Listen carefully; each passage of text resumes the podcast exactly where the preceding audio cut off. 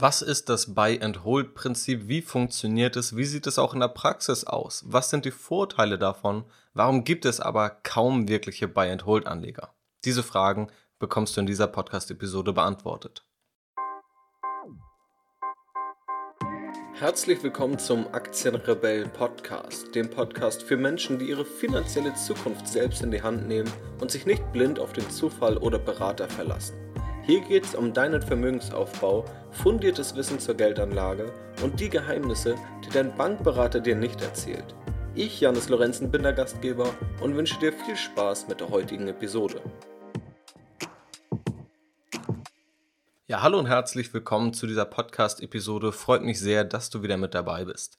In den vorherigen Podcast-Episoden haben wir ja immer mal wieder über das Buy-and-Hold-Prinzip gesprochen und die Vorzüge einer langfristig orientierten Geldanlage. Und in dieser Podcast-Episode möchte ich mich nun einmal ganz gezielt diesem Thema widmen und da vielleicht mit ein paar Mythen aufräumen und gleichzeitig aber auch die Vorteile einmal darstellen für jeden, der sich gefragt hat, warum ist denn das Buy-and-Hold-Prinzip womöglich den meisten Anlageansätzen überlegen, obwohl es ja etwas unserer Intuition widerspricht und gerade der Intuition von Neulingen, die an die Börse kommen, die eigentlich nicht denken, dass man mit möglichst wenig Tun Erfolg haben kann, sondern dass man dafür ständig hin und her handeln muss und ja, ständig auf der Hut sein muss, ständig auf der Suche sein muss nach neuen Aktien, nach dem besten oder dem schlechtesten Zeitpunkt zum Investieren. Also, was ist das Buy-and-Hold-Prinzip überhaupt? Buy-and-Hold bedeutet einfach nur kaufe und halte. Das heißt, du investierst dein Geld und du hältst dann so lange wie möglich. Wir meinen damit also kein ständiges Hin- und Herhandeln, sondern einfach wirklich simples Halten. Einfach nur eine Investition im Depot halten. Damit das funktionieren kann, müssen wir natürlich aber auch gewisse Grundsätze beherzigen. Grundsatz Nummer eins: du solltest eben langfristig investieren und damit einhergehend auch deine Perspektive auf den langen Anlagehorizont ausrichten und nicht auf den kurzfristigen und dich mehr um die langfristige Tendenz kümmern als um kurzfristige Schwankungen. Und der zweite Grundsatz, der weniger offensichtliche ist eben auch zu diversifizieren, also deine Geldanlage zu streuen. Denn wenn du lange hältst, dann klingt das schön und gut und das kann auch hervorragend funktionieren, wie du gleich sehen wirst. Aber natürlich hätte man auch das Buy-and-Hold-Prinzip mit der Nokia-Aktie durchführen können. Ja, man hätte also die Nokia-Aktie gekauft vor 10 oder 20 Jahren und hätte dann, wenn man sie langfristig gehalten hätte, viel Geld verloren. Das hat also nichts mit einer wirklich klugen Buy-and-Hold-Strategie zu tun, sondern beim Buy-and-Hold-Anlegen musst du diversifizieren, du musst also dein Depot streuen. Entweder durch ETFs, die es dir sehr stark vereinfachen, oder indem du ein eigenes Aktiendepot aufbaust aus verschiedenen, möglichst unterschiedlichen Aktien, die eben ein gut gestreutes Depot ergeben, das du auch guten Gewissens langfristig halten kannst, ohne da dann ständig noch hin und her handeln zu müssen oder umschichten zu müssen. Das ist also die Buy-and-Hold-Strategie. Dabei gibt es auch immer wieder Mythen, die ich da zu hören bekomme. Ein Mythos wäre, dass Buy-and-Hold-Investoren nur ETFs kaufen können. Wie gesagt, das ist nicht der Fall. Wenn du genug Kapital hast, wenn du es dir auch zutraust, wenn du auch die Disziplin hast, kannst du das Ganze auch mit einzelnen Aktien umsetzen. Genauso hört man dann oft, dass ein Buy-and-Hold-Anleger wahllos investiert. Auch das ist nicht der Fall. Du kannst natürlich, wenn du sagst, der ETF investiert dir zu wahllos und du hast gute Gründe zu glauben, dass du es besser kannst als der Markt im Durchschnitt, ja, was die meisten leider nicht können. Aber wenn du das glaubst, dann kannst du, wie gesagt, einzelne Aktien auswählen oder es gibt auch andere Möglichkeiten, beispielsweise durch einen ETF. Es gibt sogenannte Smart Beta ETFs, die also gewisse Faktoren umsetzen. Wir können es auch als faktororientiertes Investieren bezeichnen. Und diese Faktoren gibt es seit Jahrzehnten an den Aktienmärkten zu beobachten. Einer davon ist der Value-Faktor, den Warren Buffett sehr berühmt gemacht hat. Und auch das kannst du dann durch ETFs beispielsweise umsetzen. Du kannst es aber auch durch deine eigene Aktienauswahl umsetzen und in beiden Fällen eine Buy-and-Hold-Strategie durchführen. Und ein weit verbreiteter Mythos ist, dass Buy-and-Hold-Anleger nicht den Markt schlagen können. Das ist ja aufgrund der eben bereits erwähnten Mythen zum einen ein Mythos, also wenn man einzelne Aktien auswählt, wenn man vielleicht auch ein Smart Beta ETF wählt oder wenn man einfach ja die Depotgewichtung selbst bestimmt, kann man natürlich auch überdurchschnittlich gut abschneiden. Vor allem kann man aber nach Abzug der Kosten überdurchschnittlich gut abschneiden, beziehungsweise man schafft es sogar fast zwangsläufig überdurchschnittlich gut abzuschneiden nach Abzug der Kosten. Denn, darauf kommen wir gleich zu sprechen, die Vorteile einer Buy-and-Hold-Anlagestrategie liegen vor allem in den niedrigen Kosten. Du hast deutlich geringere Kosten als der Anleger, der ständig hin und her handelt. Und wenn wir davon ausgehen, dass alle Anleger an der Börse im Durchschnitt die gleiche Rendite erreichen, vor Kosten, dann werden nach Kosten die Anleger eine überdurchschnittliche Rendite erreichen, die die geringsten Kosten haben. Und genau das findet bei einer Buy-and-Hold-Anlagestrategie statt. Also tatsächlich ist es nicht nur möglich, mit einer Buy-and-Hold-Anlagestrategie den Markt zu schlagen, wenn du breit genug diversifizierst, schaffst du das Ganze sogar fast zwangsläufig. Und damit wollen wir jetzt einmal übergehen zu den Vorteilen einer Buy-and-Hold-Anlagestrategie. Der erste Vorteil ist, denke ich, relativ offen ersichtlich. Und zwar, du sparst einfach viel Zeit. Du kannst bei deiner Buy-and-Hold-Strategie jahrelang nicht ins Depot schauen, wohingegen ein anderer Anleger jeden Tag Wirtschaftsnachrichten checkt, seine Depotbestände checkt und vieles mehr. Der Buy-and-Hold-Anleger wird nicht nur in den meisten Fällen erfolgreicher sein, wozu wir gleich noch kommen, sondern er wird auch viel weniger Zeit aufwenden für seine Geldanlage und kann die Zeit in andere Dinge stecken. Entweder haben diese Dinge gar nichts mit Geld oder Finanzen zu tun oder es geht einfach um persönliche Weiterbildung, man kann diese Zeit im Job investieren oder wo auch immer man ja, die Zeit am besten investiert sieht. Vorteil Nummer zwei, wie bereits erwähnt, die Kosten werden minimiert und Kosten sind nachweislich der größte Renditefresser von Anlegern. Wenn Anleger also unterdurchschnittliche Renditen erreichen, dann liegt es meist daran, dass sie zu hohe Kosten in Kauf nehmen. Also Buy-and-Hold-Anleger haben einen geringeren Zeitaufwand und haben geringere Kosten, was schon zwei sehr entscheidende Vorteile sind. Aber natürlich ist für viele Anleger der wichtigste Faktor die Rendite. Und wenn sie sagen, okay, ich investiere mehr Zeit und ich nehme auch höhere Kosten in Kauf, Vielleicht schaffe ich es ja aber eine viel höhere Rendite zu erreichen. Das wollen wir jetzt einmal näher beleuchten. Und dafür müssen wir mit einem Startvorteil anfangen, bevor wir zu der eigentlichen Renditeberechnung kommen. Denn an der Börse müssen wir Steuern auf Gewinne zahlen. Diese Steuern sind aber nicht immer identisch hoch, beziehungsweise wenn versteuert wird, sind sie tatsächlich identisch hoch, aber die effektive Steuerlast kann durchaus variieren, je nachdem, wann du die Steuern zahlst. Bei Kursgewinnen ist es so, wenn du in Deutschland deine Aktien verkaufst oder deine Wertpapiere, die im Gewinn liegen, versteuerst du den Gewinn, wenn du verkaufst. Das bedeutet, ein Anleger, der jedes Jahr hin und her handelt, der wird jedes Jahr seine Gewinne versteuern. Ein Anleger, der nicht hin und her handelt und einfach langfristig hält, beispielsweise 10 Jahre lang oder 20 Jahre lang, wird erst nach 10 oder 20 Jahren seine Gewinne versteuern. Und genau das kann ein immenser Unterschied bei der effektiven Steuerlast sein.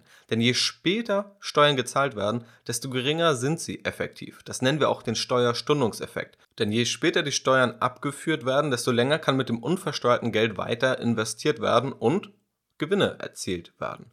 Nehmen wir also mal ein konkretes Beispiel an, das es, denke ich, besser verdeutlicht. Wir haben zwei Anleger, beide investieren einmalig 10.000 Euro und haben einen Anlagehorizont von 30 Jahren. Sie erreichen vor Steuern eine Rendite von 8% pro Jahr und haben jeweils einen Steuersatz von 25%. Es ist also alles identisch. Es gibt nur einen einzigen Unterschied.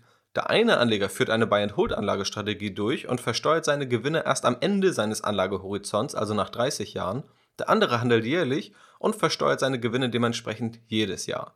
Das Ergebnis, der Buy-and-Hold-Anleger hat ein Nettoendvermögen von 75.470 Euro, der jährlich versteuernde Anleger ein Nettoendvermögen von 57.435 Euro. Einzig und allein der Unterschied im Zeitpunkt der Besteuerung führt also dazu, dass der Buy-and-Hold-Anleger ein um mehr als 30% bzw. etwa 18.000 Euro höheres Endvermögen in diesem Beispiel sein eigen nennt. Die jährliche Nettorendite vom Buy-and-Hold-Anleger liegt damit bei etwa 7% und der aktionistische Anleger, der ständig hin und her handelt, hat eine jährliche Nettorendite von etwa 6%. Und beide haben vor Abzug der Steuern die gleiche Rendite erreicht. Wir haben hier noch nicht mal die Kostennachteile oder den Zeitaufwand berücksichtigt. Wir haben angenommen, Beide liegen genau gleich auf und nur aufgrund des Steuereffekts haben wir hier einen Unterschied von über 30% im Endvermögen. Und das ist der Startvorteil, den ein Buy-and-Hold-Anleger hat. Wer also nicht nach dem Buy-and-Hold-Prinzip anlegt, muss nicht nur die Kosten, die Handelskosten wieder hereinholen, sondern muss auch den Steuernachteil erstmal wieder wettmachen. Nur um dann gleich auf zu sein mit dem Buy-and-Hold-Anleger. Und deshalb hat die Buy-and-Hold-Anlage eben auch ein Startvorteil gegenüber anderen aktiveren Anlagestrategien. Aber wie sieht es denn nun aus? Kann man die Rendite dann steigern durch aktives Hin- und Herhandeln? Und da kann man natürlich keine allgemeingültige Aussage treffen. Es gibt immer die einigen Superinvestoren, die überragende Renditen erreichen, die wir natürlich auch durch die Medien kennen. Aber wenn wir uns das Ganze mal in der Breite anschauen, sieht das Bild etwas anders aus. So haben unter anderem Barber und Odin im Jahre 2000 eine Studie veröffentlicht mit dem Titel Trading is hazardous to your wealth. Diese Studie wurde auch ja, vielfach zitiert und dabei wurden Anleger in fünf Gruppen aufgeteilt nach ihrer Handelsaktivität. Gruppe 1 hat am wenigsten gehandelt, Gruppe 2 hat ein bisschen mehr gehandelt, bis zu Gruppe 5, die am meisten gehandelt hat. Und was konnte man sehen? Die Bruttorendite, also ohne Berücksichtigung der Kosten, lag in jeder Gruppe nahezu gleich auf, mit minimalen Unterschieden. Die Nettorendite war in Gruppe 5 am niedrigsten und bei Gruppe 1 am höchsten. Also die Gruppe, die am wenigsten gehandelt hat, hat nach Abzug der Kosten die höchste Rendite im Durchschnitt erreicht. Hier gibt es also eine klare Tendenz. Je weniger eine Gruppe gehandelt hat, desto höher war die Rendite, die am Ende übrig blieb, die Nettorendite. Die Evidenz dazu, dass Buy-and-Hold-Anleger besser abschneiden als aktivere Anleger, ist also ziemlich eindeutig. Es gibt auch doch andere ja, Anleger oder vielleicht auch Börsengurus, die aber immer suggerieren, dass ein gewisses Market-Timing funktionieren würde. Also, dass man erkennen kann, wann die Börsen crashen und dann alles verkauft und dass man erkennen kann, wann die Kurse wieder steigen und wieder komplett einsteigt da möchte ich jetzt nicht in die Tiefe drauf eingehen, das haben wir auch schon in vergangenen Podcast-Episoden besprochen, aber gerne mache ich dazu auch nochmal eine gezielte Podcast-Episode zum Thema Market Timing. Ganz speziell, wenn du dazu sofort mehr erfahren willst, kannst du auch mal auf aktienrebell.de slash ETF-Videoserie gehen. Den Link werde ich dir auch in die Podcast-Beschreibung packen. Dort kannst du dich kostenlos für eine Videoserie anmelden und dort sprechen wir unter anderem auch über das Thema Market Timing und noch andere Themen, auch ganz speziell über diese Buy and Hold Anlagestrategie. Aber wie gesagt, schauen wir dort vorbei oder wir werden uns auch in Zukunft nochmal hier dem Thema Market Timing widmen. Also schau entweder dort vorbei und in Zukunft wird es dann hier auch nochmal eine Podcast-Episode zum Thema Market Timing geben. Aber Market Timing widerspricht dem Buy and Hold Prinzip zum Teil. Nicht beim Kaufprozess. Ja, Buy and Hold bedeutet ja nicht, du musst zu jedem Zeitpunkt sofort 100% alles investieren. Das sagt Buy and Hold ja nicht aus. Buy and Hold sagt eher, wenn du kaufst, halte langfristig. Und wenn du erst einmal gekauft hast, dann versuch dich nicht an Dingen wie Market Timing. Wie gesagt, explizit aufs Market Timing werden wir nochmal an anderer Stelle eingehen, aber als kleiner Teaser, das funktioniert in den seltensten Fällen, dieses Prinzip des Market Timings. Vielleicht ist das Buy-and-Hold-Prinzip noch etwas abstrakt für dich, deshalb möchte ich dir mal ein paar Zahlen geben, um das Ganze besser einschätzen zu können. So kannst du dir mal das DAX-Rendite-Dreieck anschauen. Dort werden Renditen aufgelistet je nach Kaufjahr und Verkaufsjahr im DAX, jeweils zum 1.1. eines Jahres. Was man dort sieht, in den letzten 50 Jahren hätte man bei einer Haltedauer von mindestens 13 Jahren nie einen Verlust gemacht. Selbst wenn du also zum denkbar ungünstigsten Zeitpunkt investiert hättest und nach 13 Jahren zum denkbar ungünstigsten Zeitpunkt wieder verkauft hättest, dann wärst du trotzdem in Gewinn gewesen. Und auch im US-amerikanischen Aktienindex, dem SP 500, sieht es ähnlich aus. Dort waren es 14 Jahre seit 1950, die man maximal im schlimmstmöglichen Zeitpunkt hätte warten müssen, um wieder im Gewinn zu sein. Und in den meisten Fällen war es natürlich schon viel schneller der Fall, oftmals nach fünf oder sechs Jahren, selbst wenn man kurz vor einem Crash investiert hat. Und es gibt auch noch eine andere Statistik, die ich aus der Zeitschrift Kapital habe, und zwar aus der Ausgabe vom Juni 2018. Dort wurden die Renditen verschiedener DAX-Aktien untersucht von 1988 bis heute, also über 30 Jahre. Und nun kannst du vielleicht mal ein Gedankenspiel mitmachen von diesen 30 DAX-Aktien, die damals am DAX waren. Ja, also damals waren das schon große Unternehmen. Das heißt, wir müssen dort jetzt nicht auf Wertsteigerungen spekulieren wie bei Amazon oder Apple, die mal klein angefangen haben und riesig geworden sind, sondern die 30 DAX-Aktien waren vor 30 Jahren auch schon sehr große Unternehmen. Nun kannst du ja mal ein Gedankenspiel machen, was du denkst, was vielleicht die erfolgreichste Aktie war, wie erfolgreich diese war und aber auch, wie viele dieser Aktien sind im Gewinn und wie viele sind bis heute im Verlust gelandet. Also wenn man einfach wahllos in irgendeine DAX-Aktie vor 30 Jahren investiert hätte, wo würde man heute liegen? Du kannst es gerne für dich mal überlegen. Ich werde dir jetzt aber die Antwort geben. Es gibt zwei Aktien aus dem DAX, zwei von diesen 30 Aktien, die heute 0 Euro wert sind. Das sind einmal Karstadt und die Deutsche Babcock. Dann haben wir noch an drittletzter Stelle, also die drittschlechteste Aktie ist die Commerzbank, die bis heute im DAX ist, die aber aus einem Anfangsinvestment von 10.000 Euro 2.800 Euro gemacht hätte. Aber schon die viertschlechteste Aktie, die Deutsche Bank, liegt bei einem Endvermögen, bei einem Erstinvestment von 10.000 Euro bei 17.200 Euro. Das heißt, die viertschlechteste Aktie ist schon wieder im Gewinn. Das heißt, von 30 DAX-Aktien vor 30 Jahren sind 27 bis heute im Gewinn. Die fünftschlechteste Aktie, Daimler, liegt heute bei 33.000 Euro, hat also den Einsatz mehr als verdreifacht. Das sind keine überragenden Renditen auf einen Anlagehorizont von 30 Jahren. Aber nichtsdestotrotz zeigt es, dass ein großer Schutz gegen Verluste nicht das Market Timing ist, sondern ein langfristiger Anlagehorizont. Die beste Aktie ist BASF. Aus 10.000 Euro wurden in 30 Jahren 368.000 Euro, also tatsächlich eine fast Versiebenunddreißigfachung. Darauf folgt dann beispielsweise noch Continental, wo aus 10.000 Euro 242.000 Euro wurde. An fünfter Stelle Siemens, wo aus 10.000 Euro 167.000 Euro wurden. Ich habe diese Fragen auch aus Interesse mal in meinem Umfeld Menschen gefragt, die keine Ahnung von Aktien haben, die sich nicht mit der Börse beschäftigen. Und da waren die Schätzungen wirklich sehr breit gestreut. Ich gebe auch zu, das ist sehr schwer zu schätzen, aber dort waren dann die maximalen Gewinnmöglichkeiten. Da hieß es dann, ja, die beste Aktie liegt vielleicht bei 50.000 Euro heute. Und wenn man fragt, wie viele Aktien im Gewinn liegen, wie viele im Verlust, da war es oft eine 50-50-Verteilung, die angenommen wurde. Dass gesagt wurde, ja, die eine Hälfte wird es wahrscheinlich geschafft haben und die andere Hälfte wird pleite gewesen sein. Es gab ja auch einige Crashs dazwischen. Aber die Fakten zeigen tatsächlich ein anderes, viel positiveres Bild, was dir auch eher mal ein Verständnis dafür geben kann, wie eine solche Buy-and-Hold-Anlagestrategie in der Praxis aussehen kann. Die Buy-and-Hold-Anlagestrategie hat also viele Vorteile und viele Nachweise, dass sie tatsächlich funktioniert und viele Anleger zu besseren Ergebnissen führt. Nicht zuletzt äußern sich auch renommierte Anlageexperten immer wieder zu den Vorzügen einer Buy-and-Hold-Anlagestrategie. So sagt auch Warren Buffett, kaufen Sie billig, verkaufen Sie nie. Oder wenn er die Zeitspanne beschreibt von sich selbst und seinem Geschäftspartner Charlie Munger, sagt er, unsere liebste Zeitspanne zum Halten ist für immer. Also auch Warren Buffett ist mal mehr, mal weniger, aber immer ein Buy-and-Hold-Anleger und davon überzeugt, dass die Buy-and-Hold-Anlage für die meisten Privatanleger die beste Option ist. Warum machen das nun aber relativ wenige Anleger oder schaffen das womöglich auch nur wenige Anleger? Zum einen ist die Buy-and-Hold-Anlage total uninteressant für Broker, Medien oder sonst was. Wenn eine Zeitschrift Auflage generieren will, dann wird sie es nicht schaffen, indem sie jeden Monat sagt, ja, kaufe und halte, kaufe und halte, kaufe und halte. Dann wird niemand die Zeitschrift kaufen, sondern es muss ja etwas Spannenderes geben. Was sind die nächsten Top-Aktien? Was sind die nächsten Flop-Aktien? Wann ist der beste Zeitpunkt? Sollte man jetzt kaufen? Sollte man aussteigen? Was sollte man tun? Dass diese Ratschläge funktionieren. Dafür gibt es in der Regel keine Nachweise. Vielmehr gibt es die Nachweise, dass diese Ratschläge im Durchschnitt zu schlechteren Ergebnissen führen. Trotzdem werden sie genutzt, um Auflage zu generieren. Und auch Online-Broker sind daran interessiert, dass sie Gebühren einsammeln und wodurch bekommen sie Gebühren durch ständiges Hin- und Herhandeln. Also die großen Player in den Finanzmärkten, die großen Akteure haben kein Interesse daran, eine kostengünstige Buy-and-Hold-Anlagestrategie zu empfehlen. Dazu kommen aber auch noch menschliche Schwächen.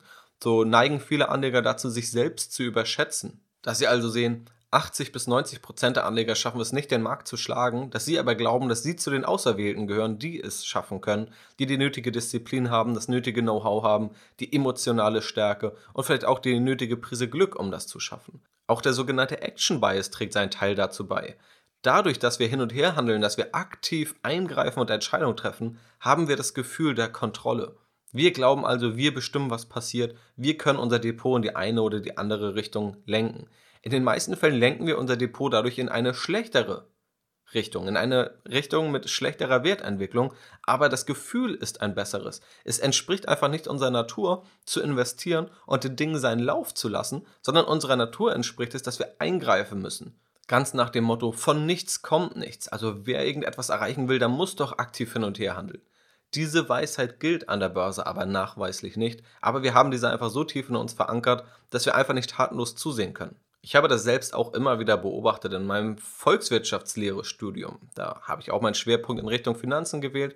Und dann hat man auch die wissenschaftliche Sichtweise von Ökonomen, von Finanzexperten, auch von Geschäftsführern großer Fondsgesellschaften, die dort eingeladen wurden, gehört. Und alle Studenten haben im Grunde gelernt, wie schwer es ist, den Markt zu schlagen, dass es kaum jemand schafft, dass die Märkte relativ effizient sind und gut darin sind, Aktien und Wertpapiere weitestgehend fair zu bewerten und dass gerade der Privatanleger kaum Vorteile hat gegenüber dem allgemeinen Markt und dazu schon sehr, sehr gute Fähigkeiten mitbringen muss. Was passiert aber nach dem Studium? Gefühlt werfen alle dieses Know-how, dieses Wissen über den Haufen und alle versuchen auf einmal in irgendeine Fondsgesellschaft zu gelangen, dort den nächsten Fonds aufzulegen oder privat so zu spekulieren, dass man den Markt schlägt. Also es wird entgegen all der guten Vorsätze und entgegen all das Wissen investiert. Und die drei zentralen Gründe, die ich dafür sehe, sind eben die Selbstüberschätzung, der Action Bias, das Gefühl zu haben, immer etwas tun zu müssen, eingreifen zu müssen und aber auch die mediale Präsenz von Ratschlägen, die nicht unbedingt helfen, sondern eher denen helfen, die diese Ratschläge verbreiten, also dann irgendwelchen Zeitschriften oder irgendwelchen Online-Brokern oder Börsengurus, die dadurch ihre Börsenbriefe für 200 Euro im Monat verkaufen wollen und so tun, als hätten sie eine Glaskugel. Und ganz wichtig ist zu verstehen, eine Buy-and-Hold-Anlagestrategie ist simpel, sie ist aber nicht einfach. Denn bei einer Buy-and-Hold-Anlagestrategie wirst du gegen den Strom schwimmen. Du wirst dann investiert bleiben, wenn alle anderen von Bord gehen, wenn alle anderen verkaufen. Dann bleibst du investiert. Und du wirst womöglich auch dann investiert sein, wenn alle sagen, jetzt sollte man nicht investiert sein. Jetzt haben wir doch total große Risiken. Genau dann wirst du auch investiert sein. Wenn du es einfach haben willst, dann wirst du einfach das machen, was die Masse macht. Wenn die Kurse fallen, wirst du verkaufen. Wenn sie wieder steigen, wirst du kaufen dass das keine erfolgversprechende Anlagestrategie ist, diesem Herdentrieb zu folgen, muss ich glaube ich nicht weiter erläutern. Aber das ist einfach, es ist aber nicht erfolgreich. Die Buy-and-Hold-Anlagestrategie ist ein simples Konzept. Die Umsetzung in der Praxis ist aber viel schwieriger, da die wenigsten es schaffen, diese Disziplin aufzubringen, wirklich langfristig zu halten. Aber ich hoffe, dass ich dir mit diesem Podcast und auch mit dieser Podcast-Episode dabei helfen kann, eben ein besseres Verständnis zu schaffen und auch Vertrauen in eine Buy-and-Hold-Anlagestrategie zu haben und damit dann eben auch langfristig erfolgreicher abzuschneiden. Das war es also soweit mit dieser Podcast-Episode. Wenn du mehr über dieses Thema wissen möchtest oder das Ganze nochmal nachlesen möchtest, kannst du auf meinem Blog nachschauen. Gib einfach ein aktienrebell.de slash blog oder um direkt auf den Blogartikel zu kommen, wo ich nochmal etwas mehr in die Tiefe gehe, über aktienrebell.de slash passives-investieren. Alle Links findest du natürlich auch in der Podcast-Beschreibung. Dann kannst du dir dort den jeweiligen Link einfach heraussuchen. Und natürlich findest du dort auch den Link zu der Videoserie, den ich bereits erwähnt habe, wo wir eben auch das Buy-and-Hold-Prinzip noch genauer vertiefen und uns auch Dinge wie das Market-Timing anschauen, uns anschauen, welche Fehler machen die meisten Anleger, welche Gesetze bestimmen die Aktienmärkte und mehr. Kurz zusammengefasst, was haben wir heute besprochen?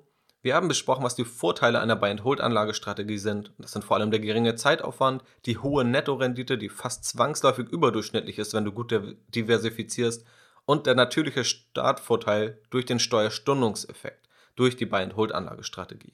Ich habe dir konkrete Beispiele genannt, wie eine Buy-and-Hold-Anlagestrategie in der Praxis aussah, im DAX, im S&P 500. Die Studie vorgestellt, nach der Anleger, die mehr handeln, eine schlechtere Durchschnittsrendite erreichen.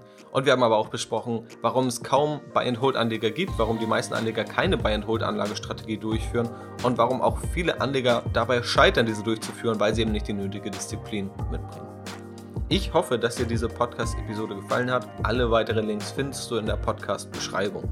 Wenn du keinen der zukünftigen Podcasts verpassen möchtest, abonniere gern kostenlos diesen Podcast. Das würde mich auf jeden Fall sehr freuen.